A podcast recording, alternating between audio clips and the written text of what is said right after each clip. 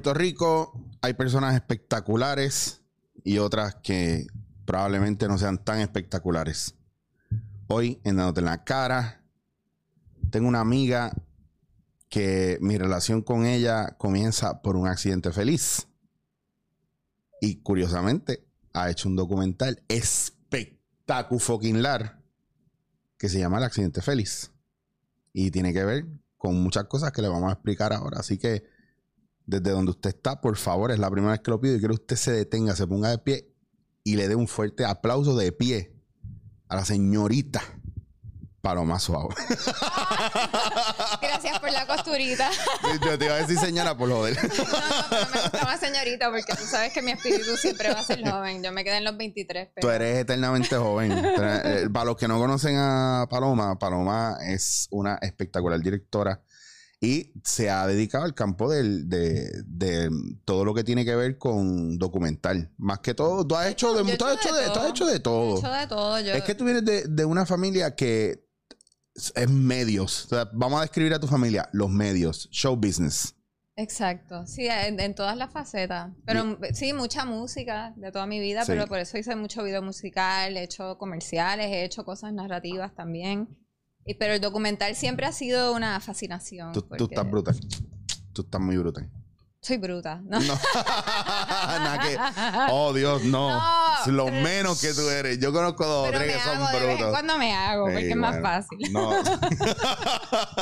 Mira, pues para los que no lo saben, eh, yo conozco a Paloma y nos conocemos hace mucho tiempo. Y es porque eh, yo te conocí en uno de mis talleres. Tú llegaste a un taller y yo no recuerdo quién te envió o cómo lo supiste. Pues mira, pero llegaste a un taller mío hace muchos años atrás. Incluso para ese entonces yo estaba casado y tenía como 100 libras menos. en eso yo no, yo, yo no me... No, no te acuerdas, eso yo no me me acuerdo. acuerdo porque yo siempre te veo igual de guapo, igual de chulo. Por favor, Pero chica. sí, yo estaba pasando por un momento complicado y estaba tratando de encontrar formas de salir de mi casa, cosas que, que, que puedo hacer que sea divertido, que me saque de este momento difícil, que yo vivo haciendo eso, parece, porque la película, cuando llegó el accidente feliz, es la misma vaina. Pero me acuerdo que empecé a preguntarle a mis amigos actores qué tipo de workshop yo podría hacer de improvisación. Y me recomendaron, me dijeron, mira, este muchacho da este workshop, eres bien chévere. Y fu- fui, pero que me tuve que obligar. Dije, bueno, me vestí, me estaba dejando de, un jevo y, y tenía que salir de la casa. Claro. Y entonces, este, mano, llegué allí con un miedo brutal, no sabía lo que iba, me acuerdo que iba paralizada porque hacía mucho tiempo que no hacía nada ni de moverme, ni de teatro, ni de... Y tú fuiste como un bálsamo. De enseguida empezamos el... flip, como era el zip stop. El zip zop, zip zop. zop. ¡Diablo! Zip zap zop, qué bueno. Hasta en eso me sudaban las manos. Yo, Dios Sí. mío, que yo no lo haga mal. Que no la que yo no lo haga mal. Entonces me cambiaste, me empezaste ya ahí a cambiar la mentalidad de Pe- alguna manera. Pero qué bonito porque entonces veo, veo el accidente feliz, veo a Martorell. O sea, que esto es todo girando en torno a la vida de Martorell y cómo, cómo te toca a ti y cómo tú lo tocas a él en cierto aspecto y su entorno y la gente y las enseñanzas. O sea, es bien fuerte porque literalmente yo me tardé mucho en verlo. Está brutal porque es la ventaja de tú poder ir para adelante y para atrás y detenerte, reflexionar. Es ir al cine ocho o nueve veces a verlo. No es un documental de ver una sola vez. La gente está yendo varias veces Sí, a verlo. es que no lo dudo, no lo dudo, no lo dudo. Es como ese libro que tú lees hoy y en tres años lo vuelves a leer y tiene, es esa, el libro no ha cambiado. Es que ese señor tiene tanta y tanta y tanta información. Sí. Pero no información didáctica, aburrida, sino No, no, no. información de vida. De vida, de vida, que a veces nos falla que nosotros leemos algo y lo damos por sentado versus eh, la gente que lo ha vivido. ¿Me entiendes? Que es lo que, lo que hablábamos de que yo no te puedo enseñar, y a mí, esto, esto soy yo en mi viaje personal, yo no, yo sería incapaz de tratar de enseñar algo que yo no conozco, no Claro. sé. Y yo he visto gente que se ha tirado el trambo, o sea, Pero tú sabes que es bien interesante que él mismo me dice cuando ve la película que él nunca había identificado esa parte de él. mira Eso es simplemente algo que le sale natural, que, que, que su filosofía de, de vida, que es realmente el, el tema de la película, eh, él nunca lo había identificado como tal, él simplemente vive así, son herramientas que él ha desarrollado para, para sobrevivir, pero no de una manera consciente. Claro. sino en, sobre el trabajo y sobre la acción, porque al ser una persona que nunca se detiene y que siempre utiliza el trabajo para salvarse, que es algo que también nosotros tenemos Sí, en full, común. full. Somos workaholic por alguna razón y, y una de esas razones es porque no quere- pensamos que si nos detenemos, no servimos, ya no. Si yo me paro, si yo me quiero coger un mes de vacaciones y yo bien frontuvo, oh, voy a coger un mes de vacaciones, dos días duro. Dos días. O te tienes que ocupar en algo, O o, te que tienes hacer que ir a, algo. ir a hacer un workshop, Ya. o tienes, sí, sí, sí. Yo voy para allá de vacaciones, pero curiosamente voy a dar un taller. De casualidad. Y si no, te lo inventas. Oye, y son tres semanas, pero el taller dura dos semanas y media. A mí me pasa igual. Es como, no, no voy a hacer nada. Pero mira, déjame documentar tal cosa, déjame tomar fotos de no sé qué. ¿Por qué? ¿Por qué, por qué Martorell? ¿Por qué, ¿Por qué el documental y por qué escoger este tipo de lenguaje cinematográfico? ¿Por qué hablar de alguien? ¿Por qué seguirlo? ¿Por qué vivir con esa persona prácticamente? ¿Por qué sumergirse tan, tanto? O sea, ¿qué, qué, qué- dónde está el spark ahí que te llevó, que creó ese fuego? Yo creo en la ley del inevitable. Mm. Este proyecto fue inevitable.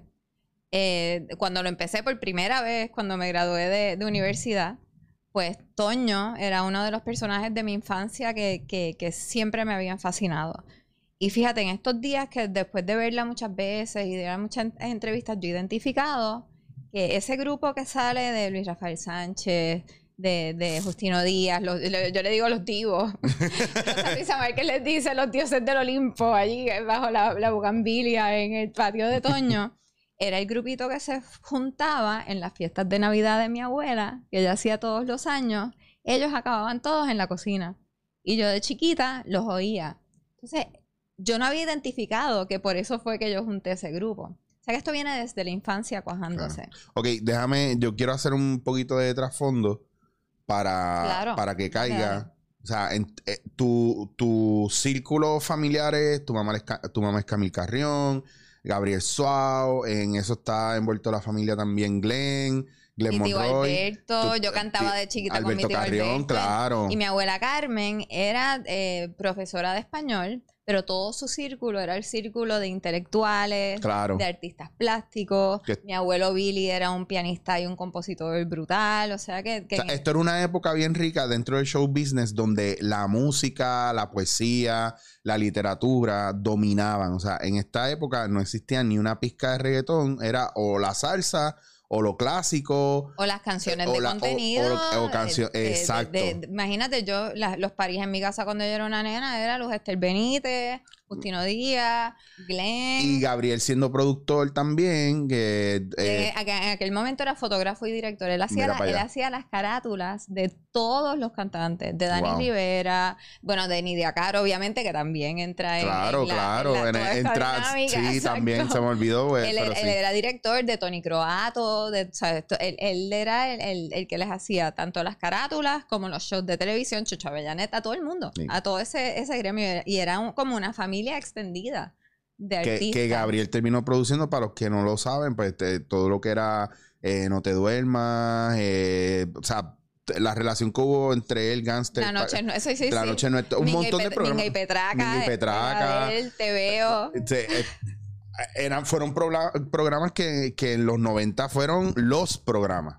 Entonces, claro, tú te crías en un círculo donde era inevitable estar en el estudio y encontrarte con artistas que estaban pisando Puerto Rico y tu relación con muchos artistas de aquí internacionales. Incluso en el documental hay glimpses de fotos, videos que tú dices, diablo, mira, fulano, sutano, mengano. Tenían pelo todavía. Fumaban cigarrillos. Pues sí, sí. Los otros días yo vi, los otros, estaba, los, di- los otros días estaba viendo en Mega, como estaba grabando allá, un están poniendo programas viejos que, que estaba Luisito y que produjo y eso. Y no sé si era soltero siempre, que era con Rafa Muñiz. Estaba eh, Gilberto Santa Rosa con el bigotito, el afrito, fumándose un cigarrillo en, en- en- la- en el, en el sketch. Relax. Con Guille Brutal. Y tú dices, wow, qué, qué raro, qué época más rara. ¿Me entiendes? Qué diferencia de época. Que Entonces, como en tan poco tiempo todo ha cambiado tanto. So, tú pasas por ese proceso. Me voy a la universidad. Un poquito, porque cuando uno crece en eso, tú, tú, no, tú no eres consciente Claro. del privilegio que tienes. Claro. Tú no estás consciente de realmente quiénes son esta gente. Toño era Toño. un, un señor divino con un con este, ¿sabes? Con esta barba y este bigote que yo lo adoraba, que me trataba súper bien. Sabía que era pintor, pero realmente su obra me marca cuando yo estoy en la universidad en, en Nueva Claro. York. Porque ahí es que yo me doy cuenta del significado de su obra. Cuando resuena, cuando ves la importancia. No, y de momento él iba a una exposición allá y entonces yo iba a la exposición y veía el trabajo y entonces ahí empieza mi fascinación con él como artista, aparte de como personaje. O sea que cuando yo me graduó de, de NYU y regreso a Puerto Rico, la primera persona que yo quise documentar fue él, antes de tirarme a la industria ni nada más. Empecé, le, le dije, oye, Toño, estaba haciendo una exposición que se llamaba La Casa de Todos Nosotros Ok. que una que sale en el documental, que es Casa Caribe Caricasa, que, que de- es toda de cristales y no sé qué, a mí me voló la cabeza y acababa de salir La piel de la memoria, que yo me compré como, bueno, a mí me dio la fiebre Toño Martorell, me compré cinco copias de La piel de la memoria, se las regalé a todo el mundo, me, me fui loca con eso. Y empecé a grabar, le dije, ¿te puedo documentar? Claro que sí, porque Toño no le dice que no a nada. Y empecé a grabarlo. Y entonces de pronto me llegaron oportunidades, dije, bueno, Toño, vamos a pausar el proyecto, le di una camarita a él que se llevara, metí todo en una caja y ahí mi carrera, ¡puf! arrancó. Ricky Claro. Martin, eh, viajar, los comerciales, los videoclips, después el especial del banco, me mudé de oficina cuatro veces, me fui para España con Miguel Bosé, olvídate. Vida loca. Living, living la vida loca. Literal. No entremos en detalles, pero Ok. ya. Crazy. Este, volviendo al punto. Volvamos, retomemos. Retomando el punto. También tengo esto, by the way. Tengo los technical difficulties ahí.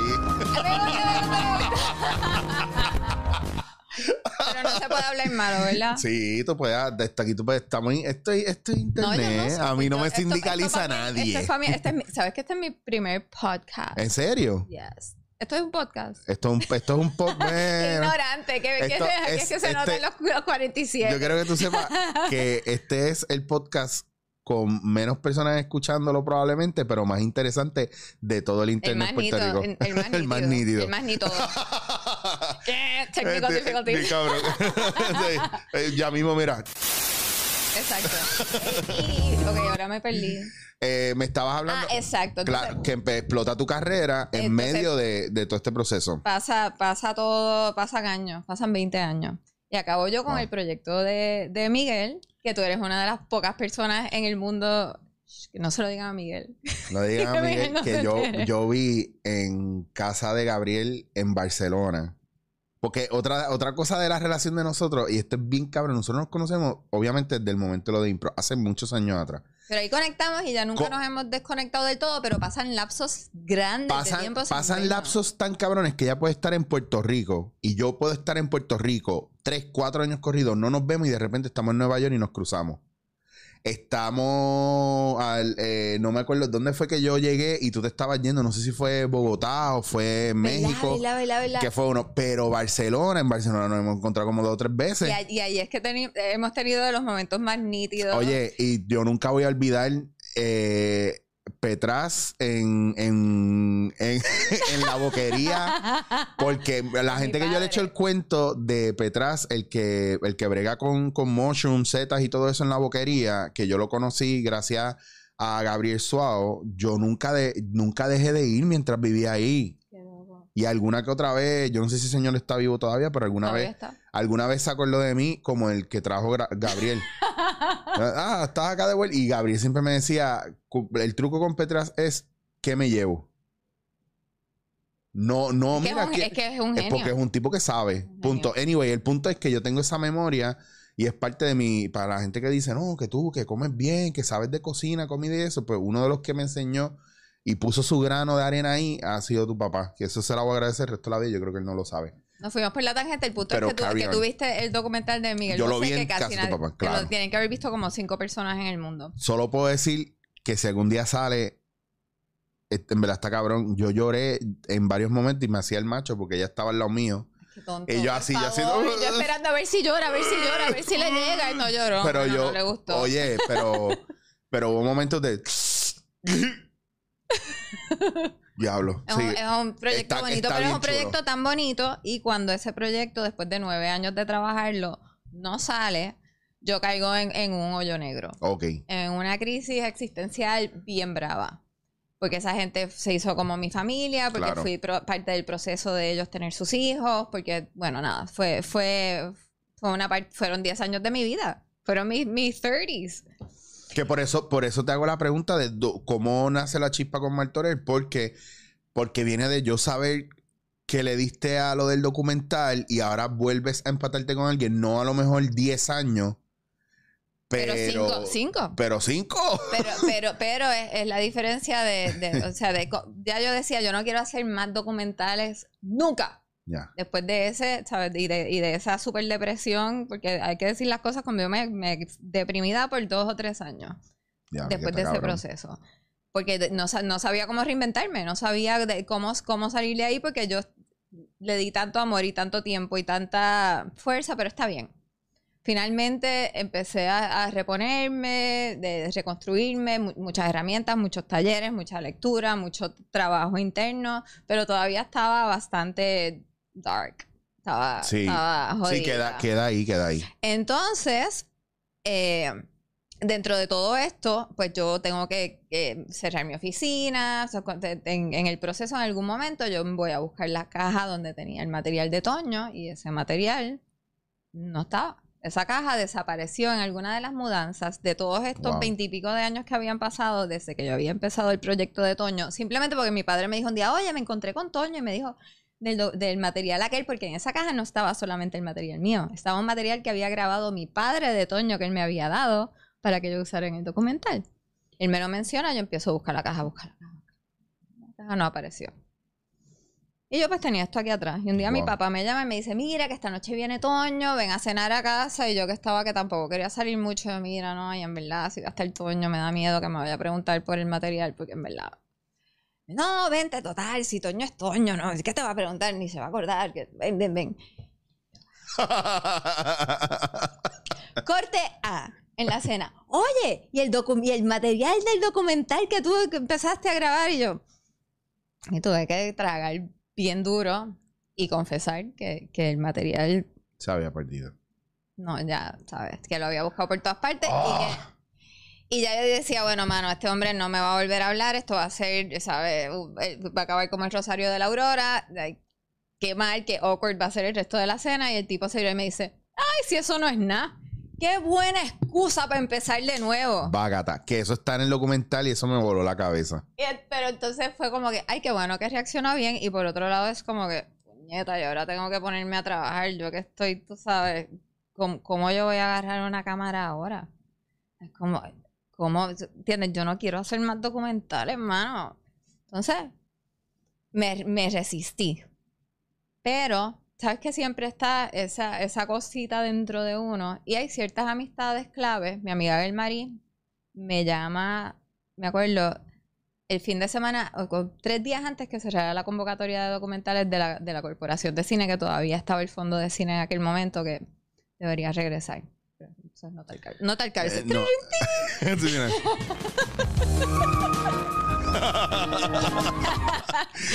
Eso es un tema entonces, que no vamos a entrar, pero. Quedaban como tres días y esas propuestas eran de veintipico de páginas. Y entonces ella me dice, mira Paloma, quedan tres días y tú no vas a someter nada para eso. Y digo, ay, mira que se joda. Entonces me, me senté y en 48 horas parí una propuesta convencidísima de que no lo iban a coger. Pero por lo menos fue como que, miran, para que no digan que yo no traté, fuck it, ya, déjame tirarlo. Ya me puse a hablar malo normal como yo hablo. Pero es que eso era lo que tenía bueno, que pues pasar. Está bien porque lo que van son 20 minutos. Ya sabemos que los próximos 40 van a ser de, de tú de Eh, verdad. Vamos, vamos de peor. Cuesta abajo. Ya. Pues entonces lo escribo, pasa un tiempito y de momento su documental ha sido seleccionado y yo... Ahora tienes que fuck. No, no, trabajar. aparte por un lado, qué bueno y por otro lado, fuck. Ahora tienes que trabajar, cabrón, te jodiste. ¿Cómo yo le meto mano a esto? Si ¿Por yo no me puedo ni mover, yo quiero estar metida en un cuarto así, debajo de la sábana. Pa' que te jodas. Bien cabrón. Entonces, pues nada, ni modo. Toño, ¡ay, qué entusiasmo! Y yo, sí, sí, sí. Vente. Entonces, con Toño, olvídate, te chavaste porque, eh, mira, voy a estar en este sitio este día y en este sitio este día. Entonces, yo era, ¿sabes? Cada vez que tenía que levantar, yo me acuerdo un día que él estaba haciendo un retrato, era, era una de estas épocas que parecía que iban a venir huracanes y venía y no venía y estaba lloviendo y yo estaba en mi cama bien cómoda y tenía era como el mediodía, yo tenía que llegar a un sitio que quedaba literalmente a tres cuadras de mi casa con un trípode, la cámara que había comprado para el proyecto ya, o sea, más o menos yo me fui preparando, pero estaba en una inercia. Y me acuerdo que empezó a llover y yo no tenía nadie. Y ya, Gladys me acompaña, no, no puede. Fulana me acompaña, no, no puede. Yo empecé a llorar. Es que ahora como yo me voy a ir sola con esta lluvia y el trípode. Y la- pero un, un drama bien, bien pendejo. Y entonces I love it.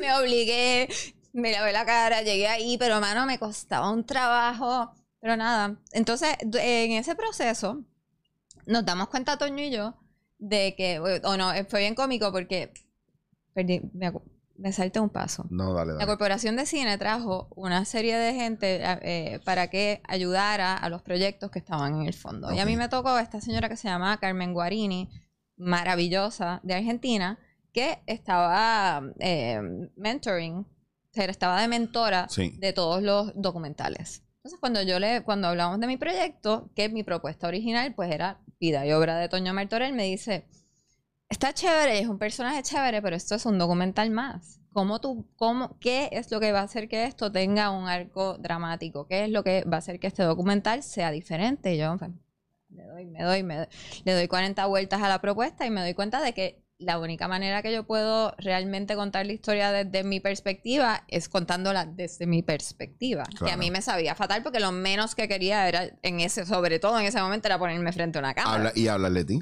de que tú eres un poquito cerradita para eso. Bueno, eh, ¿sabes qué? Pero ahora- Era, Eras, era. eras, por eso, por eso eras. Eso fue una cuestión tempore- Me- temporera. Y a mí me encantó y te lo dije cuando te vi ahora que entraste aquí, te lo dije, dije, eh, mm, vi que había tuyo, pero yo, yo intuía que faltaba más. Y tú me dijiste, pues está, está puesto así por una manera bien específica. Exacto. Y pues, qué bueno pues, que, lo, que seas calculadora con eso, porque no es que no quieres, es que tú mismo lo decidiste. Sí. Bello. Entonces, este, lo que sucedió fue que en ese proceso yo me doy cuenta de que yo tengo que ponerme en el documental. Le digo, diablo, ok. Le- se lo presento a Carmen Guarini y me dice, bueno, esto sí, esto, esto, esto funcionaría. Yo, ok, pues tengo que reunirme con Toño y decirle que en su documental saldría yo también. Me acuerdo que me, me citó, lo cité, de, vamos a almorzar, Toño, y me cita en el hipopótamo. Ah, mira. Y me siento, No, caray. ¡Blog para el hipopótamo! ah, caray, está chévere porque son spots buenos para reuniones, unos postrecitos bien chéveres. Sí, no, y la sopita de frijoles negros Ave es brutal. Y vayan, pídanse un sándwich de esos de croqueta de ellos. A ver. María, ahora nos vamos a tener que ir a comer porque... Por favor, no, por favor, no, que yo estoy en una dieta gracias a Maya. ¿Tú has No te, voy puesto? a, no te voy a decir más nada. Bueno, Esto lo vamos- vamos a hablar va- va- fuera de aquí. Yo no quiero que la gente sepa. Volvemos Dale, al punto. Dale. Tran, pan, rewind. Entonces, yo llego ahí súper nerviosa porque yo todavía estaba en un momento de inseguridad profunda. O sea, Paloma salía de la casa y eso era como bien diferente a cómo me siento ahora. Gracias a Dios. Llego, me siento en la mesa con él, súper nerviosa, y me dice, Paloma, te- antes de que tú me hables, yo te tengo que decir una cosa. Ok. Sí. Yo, a mí me han hecho otros documentales. Yo pienso que lo que hace este documental especial es que lo estés haciendo tú. Entonces, yo entiendo que tú tienes que ser un personaje en el documental. Ah, touché. Y yo me quedo así, le digo, tú estás cabrón. Yo, yo no puedo creer. Eso es exactamente lo mismo que yo no sabía ni cómo decirte, porque me- me- pero es que claro, entonces ahí los dos llegamos al acuerdo de que la única manera de hacer también porque somos familia extendida, que también por todos los lazos que nos unen Sí. a través de pues mis padres y todo, pues era, era, it was a natural. Claro. Este, y pues ahí empieza el proceso. Entonces yo, ya una vez tomada esa decisión, tengo que ver cómo yo logro vencer mi inercia para poder seguirlo a él, porque seguir a Toño Martorell no es seguir a cualquier persona. No. Porque ese tipo es el, el, el- el conejito de Energizer. Bien No, no, cabrón. el tipo no para. Y yo, que venía de una parálisis literal, y tú lo sabes, porque tú, Sí, sí. para sí. sacarme a mí de mi casa como Sí, es, sí. o como era. No, bueno, hay que prenderle ¿Tú no fuego puedes creer que yo llegué hasta aquí? A, a mí me sorprendió que cogiera. ¿Tú, tú pensabas que te iba a llamar a última hora a decirte, mira, tu Fíjate, no, no, fíjate, no, no lo dudé, incluso cuando me dijiste que tenía el compromiso y que movimos dos fechas, o una, no, movimos La una hora. fecha, una, una, movimos una fecha y después movimos la hora. Que yo estaba en las de que, mano, cool, porque Paloma siempre, se me va a desaparecer otra vez Eh, fíjate, pero esta vez no lo pensé. Esta vez no lo pensé. porque me sentiste distinto. Ya, sí, full, full. Y aparte que algo bien importante. Yo te, tú me escribiste, yo te escribí, tú me escribiste, yo, yo te escribí y después me volviste a escribir, No me perdí. no te perdiste. So, eso fue un indicio, fue como... No, no es que te- yo necesitaba. Yo nece- para que sepas, yo necesitaba verte. Y Es que no nos vemos hace tiempo. No, no. sabes era, que yo te amo. necesario. Y yo a ti. Y que, que bueno que nos vemos. No, y y ahora vamos a colaborar. Ahora te jodiste porque ahora a través de Toño yo he aprendido que la colaboración es lo que es. Pero es que porque yo enseño impro. Pues sí. pues, te Formaciones grupales. de- Es que me lo llevas diciendo desde que nos conocemos y ahora es que yo Pero- por fin lo vine a entender. Pero está, pero a mí, a mí, lo- la belleza del aprendizaje del ser humano es que tú no vas a aprender nada que tú no quieras aprender o no estés listo para aprender, porque la enseñanza nunca, nunca estuvo lejos. Eso siempre estu- estuvo ahí. Estuvo ahí. Pero como tu enfoque era otro, tú no lo no veías al momento. Y no estaba lista y tenía que pasar lo que tenía que pasar. Y este proyecto, el accidente feliz, me salvó la vida. Te lo digo porque yo me, yo, ok, ya tomada esa decisión, yo tuve que plantearme, ok, Paloma, ¿cómo carajo tú vas a, ven- a vencer tu inercia? Y cómo vas a, mi- mi- como decía mi, mi tía Conchita, la mente es muy cabrona. Sí, La mente es muy cabrona, Paloma. La mente es muy cabrona. decía eso y decía, la cama come. La cama come. Sí. Paloma, la cama come. Uy. Ay, extraño mucho a Conchita. Bueno. Y eh, Antonio dice en un momento que la cama es una prisión es- también. Me encantó eso y es la verdad, la cama es una prisión. Pues entonces, como la mente es muy cabrona, yo una, una de las destrezas que he desarrollado es truquearla. Yo, yo tengo que, que, que, que como que meterle un, un embustecito, Sí, sí, sí. tú sí. sabes. Entonces, pues dije, bueno, pues vamos, vamos poquito a poquito, Paloma. Sabes, hoy te costó trabajo, pero llegaste. Bravo. One point. Claro. Next. Entonces, eh, lo que me impuse fue, en la medida que tú vayas siguiendo a Toño, aprendiendo cómo es que él lo hace, ve identificando qué carajo es lo que él hace para poder ser como él es. Y entonces lo de las lecciones que, que salen en el documental fue verdad. O sea, yo de momento me daba cuenta de que él no se quejaba. Y entonces esa semana me imponía, ok, Paloma, esta semana no te vas a quejar. Y me di cuenta de lo mucho que yo me quejaba. Le puse un pote para ca- cada queja tenía que poner un peso. Y acabé con el pote. Te compraste cámara nueva y todo. No. Pero empecé a no quejarme. Empecé a. eh, Cada vez que me empezaba a agobiar, Paloma, de crisis en crisis. Entonces empecé a identificar esta serie de lecciones. Diablo, es que está cabrón porque eso también está. Hay tantas cosas. empecé a identificar esta serie de Está lecciones y ahí es que fue cogiendo como la estructura, porque también nos planteamos, vamos a, vamos a hacer esto como un baile. Pues, ah, vamos a hacer un baile que vaya sobre la marcha. Y yo ok. Que es bien difícil porque él está montado en la guagua diciendo de, de lo de la de crisis en crisis que él se Porque daba. si no se ve abrumado por la anticipación, Claro. que es la verdad. Y también, y también en otro momento, él menciona lo- la importancia de, de aprender a, a observar y escuchar. Y él te dice, una de las cualidades más brutales que él, te, que él, que él, él describe de ti es que él se acuerda que tú siempre estabas en todo, pero tú no decías nada, tú observabas mucho. Y Tú eso, siempre y estabas asomada. y eso es una cualidad que mucha gente no tiene. Hay gente que está ahí en el momento y es como, como el, po- el poema de, de Jo- José Ángel Buesa, el de pasarás por la vida sin saber qué pasaste. Y esas cosas son, son, mano, bien importantes. Y él, y él tiene una pendeja de estar ahí en el momento. Y te obliga a anclarte en el momento. Es que- pero no solo eso, te envuelve Sí, en su po- energía. por Tú eso. no, Sí, no- no hay- no hay- forma. No hay forma que tú puedas estar espaciado cuando estás con él. Pues la cosa es que yo lo, lo tomé como un experimento. Tranquila, todo bien. Si quieres. no. Un experimento científico. Hipótesis. Ujú. Siguiendo a Toño Martorell, ¿seré capaz de transformarme y volver a encontrar mi luz creativa? Proceso. Vamos a ir identificando cómo él lo hace. Entonces, a medida que yo iba identificando estas lecciones que después Sí. añadí en la... Yo me las iba imponiendo. Y lo brutal fue que pasó. Que poco a poco yo me empecé a sentir diferente. Tres, cuatro meses más tarde, yo estaba montándome en el carro con tres trípodes, tres cámaras y uno de estos, este, los, los cositos del... Sí, mío. el, eh, los estabilizadores eh, estos de los gimbal. Ah, pero Un gimbal. eso, exacto. Entonces, sola, a veces venía con Sarita, que eran los días bien Eh. nítidos, que entonces jugábamos entre las dos y con Toño. Very fun. Tuve algunos días donde había cruz y tuve, ¿sabes? Este, trabajó este Raúl Rosado, trabajó este Chago Benet. Sí, vi que estaba un corillo sí, chévere. entonces, los días estos que tú ves, pues, que había un dolly, hay más iluminación, ¿sabes? el- donde se ve el Bebeto, claro, Marcos Maura. Eh, Yo tuve como, como siete días donde tuve cruz que eran cosas que ya, pero eso, eso lo hice al final, cuando ya yo sabía, mira, yo quiero que en esta exposición pase esto, que son los tiritos ahí en 4K que tú dices, wow, Mm. chévere, dentro de todo el otro revolú de yo con la cámara. Claro. Este, mm, ahí me perdí. No, no estaba. No, No, no, no, espérate. va- no, no, pero, bien. pero este, iba, iba a algo y me, y me salí del, del viaje. Estaba diciéndote, ah, exacto. Y de pronto, sobre la marcha, funcionó el experimento. Y de pronto, exacto, de momento, los días que tenía que filmar sola, que no tenía ni a Sarita ni al crew ni nada de eso, me montaba en, la, en el carro. La escena de él con Rosa Luisa, yo tenía una cámara en un trípode, otra cámara en otro trípode.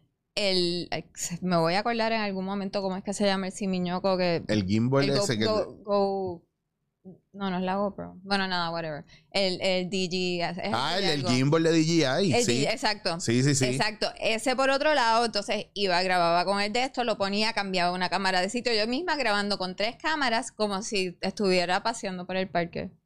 Versus, tengo que montarme en el carro. con-". claro. Fue bien loco y de momento me vi y dije, anda para el carajo, esta mierda funciona.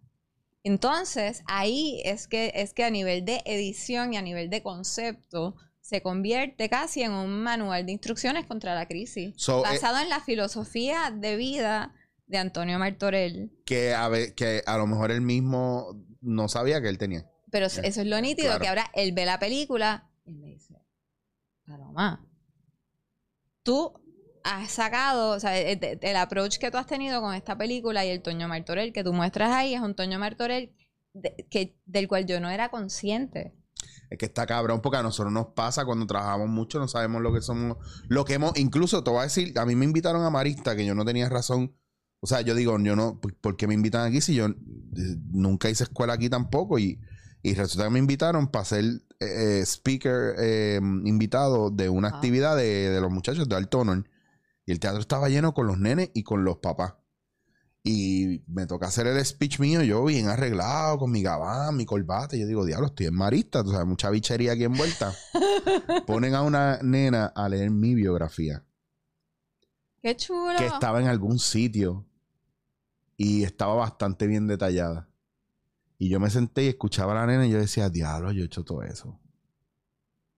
Y mencionaba algo y me venía a memoria de, de no solamente de haber estado ahí, haber hecho eso, me vino la memoria de lo que sufrí para llegar ahí. Y lo difícil que fue para hacer cada una de esas cosas. Porque la gente, ves como volvemos al documental. La gente piensa en el objetivo, pero lo más importante es la travesía a- hacia ese objetivo. Y como él está tan presente, y- Claro. y, esta filosofía de vida no es una filosofía que él se sentó a... a- No, es no, una, no, es una es él. filosofía sobre la marcha, sobre el trabajo, su, ese- su, su, su instinto de supervivencia es, es un instinto alegre y optimista. Entonces, en base a todas las cosas que le han pasado desde pequeño, él desarrolló esto eh, de manera consciente, sí, porque él, él es muy consciente de todo y Claro, es un tipo claro. brillante y él, y él eh, sabe lo que sabe. Sabe, e- es, es no, no, su autoestima está donde tiene que estar. O sea, él no, él no Sí. duda de sí mismo. Qué bueno. Pero esa cuestión de, de la filosofía, esa cuestión de, de las, de las lecciones, Me encantó que hablaran del miedo también. Claro, claro. Y el, y, el, y el ver, y el ver que él no es inmortal y el, y el que él acepte, yo también, porque obviamente el miedo es una de las cosas Sí, que sí. yo por, por lo menos te he batallado toda la vida y batallo a diario, pero el hecho de preguntarle a él como a ti no te da miedo, pero lo venzo. Porque si te dejas llevar por el miedo, te jodiste. Claro. Y si, y si hay miedo, no hay libertad. Y si no hay libertad, no hay arte. No hay arte. Así es que eh, el arte es una batalla constante contra el miedo. Entonces, oírlo de, de él y que él te diga, yo, yo tengo miedo siempre, todos los días. Pero todos los días batallo con ese. Claro. Y con la voz que te... eh, En la otra El parte de la, polizonte. de la edi- de la edición que yo digo, mano, yo me tengo que levantar a las... Lo de los trucos que te digo de la mente, yo me tengo que levantar a las 3 de la mañana para estar medio dormida y sentarme a editar. Antes de que, y ahí me dice, antes de que se despierte el policía que todos tenemos, La censura, la censura que uno tiene en la cabeza. ¿Será lo correcto? ¿No será lo correcto? ¿Le la a duda la es lo que gente? La te duda. jode. Que no hay otra cosa. Y entonces está cabrón porque un tipo como él es bien seguro y nosotros estamos, vivimos abogando porque creemos más autoestima en un mundo donde si tú estás muy seguro de ti también y no lo proyectas como la gente lo quiere ver, o sea, si, si tú no intimidas, te lo pasan por ficha. Si intimidas, eres un arrogante. Eh, Sí, entonces, Entonces, el ego te comió. el ego te comió, ¿Cómo, sí. cómo- cómo logras ese balance? ¿Cómo logras ese balance? Tú pero, él, pero él lo hace también. no, él es, a es través que, de esa es generosidad. que tú no esperas nada, nada de arrogancia de él nunca, porque él está Pero, tan él- alegre pero tan su ego claro. está muy bien ubicado. claro. ¿sabes? Eh, To- Toño Martorell, pero sabes que algo que me dijo Pedro Adorno que no sale en el documental, pero que él, él no está en competencia con nadie. Eh, que le cua. Ese es el viaje. Él, él está en competencia consigo mismo de seguir superándose y de no parar. Y de- yo creo que tiene un compromiso consigo mismo que viene de su infancia, porque su madre también fue una mujer que lo disciplinó mucho, o sea, que, que- Claro. que le enseñó la- el valor de la disciplina, que también es una de las lecciones. Que aprovecho y, yo, obviamente lo habíamos hablado afuera, pero yo, yo conozco a, a Antonio Martorell hace años de cuando estaba casado, vivía en Nueva York. Conocí a Giovanni, a su hijo que sale en el documental, y nunca se me va a olvidar. Y siempre va a tener la imagen. Y fue algo que para mí, en esa etapa que fue bien difícil para mí, Nueva York fue una ciudad bien rough para mí por 10 años. Es una ciudad bien. Es una ciudad nasty motherfucker. O sea, si usted no es un chamaquito que sus papás tienen chavo y le pagan el apartamento todos los días, Ay, quejo. usted tiene que joderse. Y, y Y, se puede poner la cosa bien solitaria y, Y- bien... No, bueno, yo probé, Bueno, yo probé los dos, los dos, eh, eh, lo más profundo, que fue no tener casi vivir en la calle y tener una soga en el cuello. So, ya, y gente ha escuchado esto, yo lo he hablado varias veces y qué sé yo, pero a ese punto. Entonces, él dijo, Giovanni, en un momento que estábamos comiendo con, con, con Toño, Toño se va para el baño y Giovanni dice, mano, ese tipo está cabrón, en verdad. Cuando en casa faltaba comida y él nos veía, nos miraba y decía, no, hombre, y se metía al estudio, salía con una pintura enrollada bajo el brazo y volvía con dos paquetes de compras. tranquilo. Con Guille, cabrón. Relax. Él, no, él no duda. no. Él tira para adelante. Aparte, es tan buena gente. No, ¿y cuánto tú cobraste por eso? Ay, nada. Y yo, pero Toño, que, que tú lo ves que te comparte una gala de no sé qué carajo, y va Toño y pinta mientras tocan. Y yo, mira, y, ¿sabes? Y, y, y deja 20 cuadros que, que venden a, a miles de dólares. ¿Y cuánto tú cobraste por esta actividad? No, yo nada. Y yo, pero Toño, pero coño, Toño. Claro. A mí me encanta también. súper generoso. También me encanta la manera de, por ejemplo, cuando.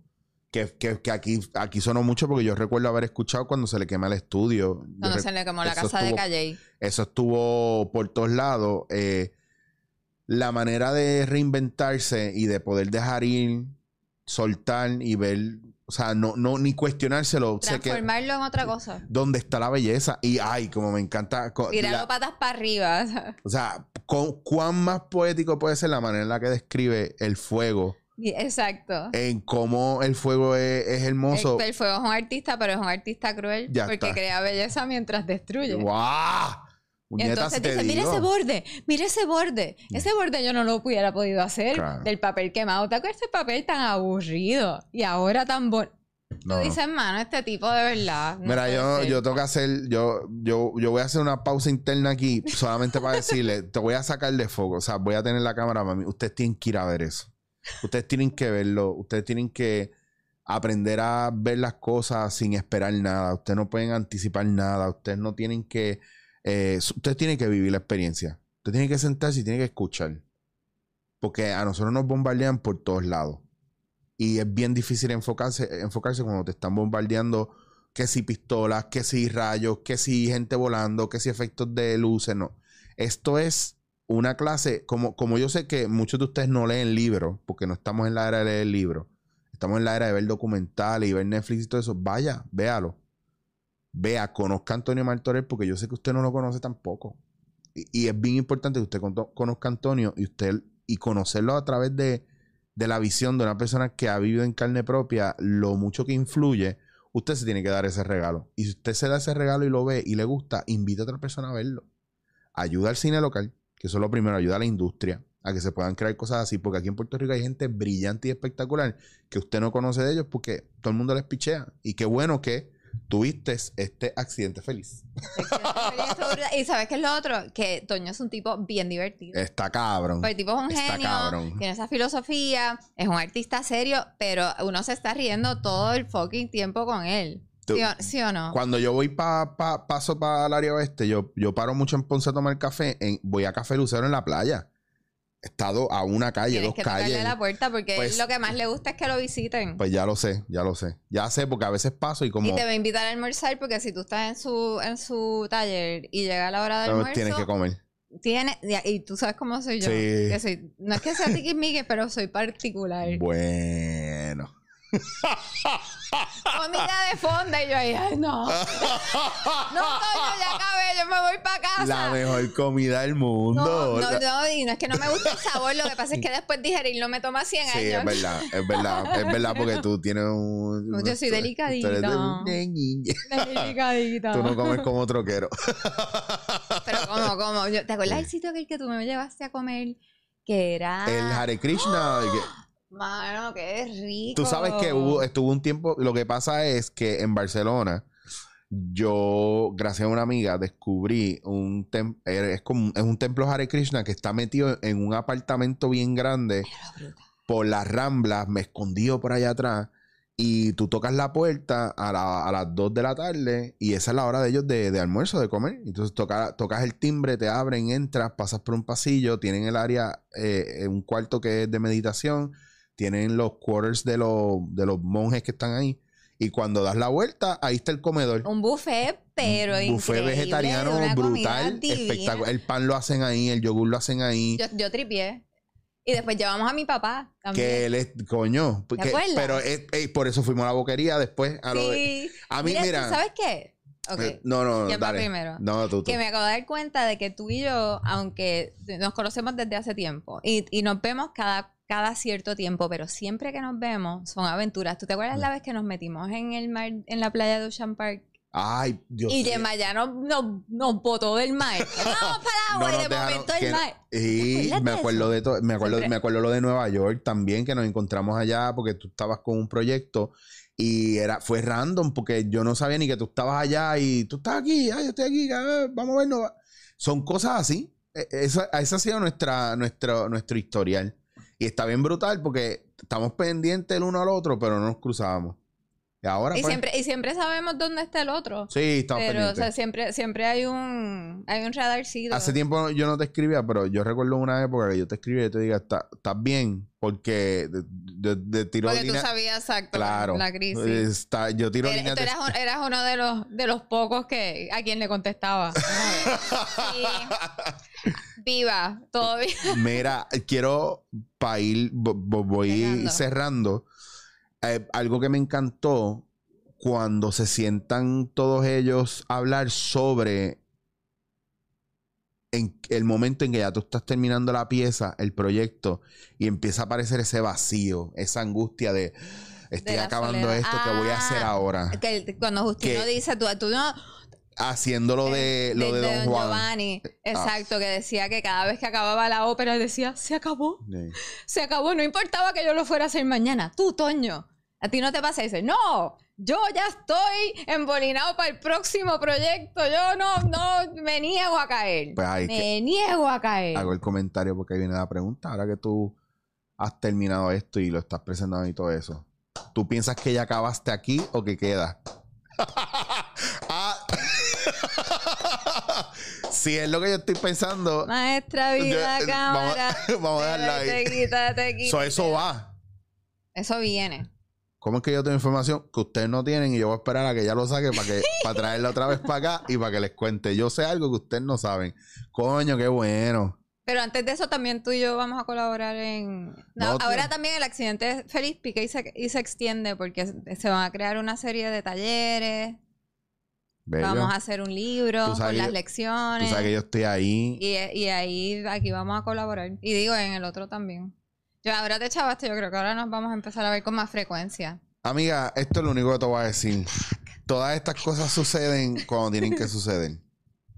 Y. Pero tú sabes una cosa, que, que a lo mejor esto cierra todo. Yo casi toda mi vida me he sentido fuera de tiempo. Mm, Como que me pasan cosas chéveres, sí. pero, pero nunca ha sido el timing correcto. Esta es la primera vez en mi vida que yo me siento en tiempo. Bueno, porque a lo mejor como dice en el documental, porque fluiste, porque él dice que cuando uno pone su voluntad sobre lo que tiene que ser, siempre se escocota.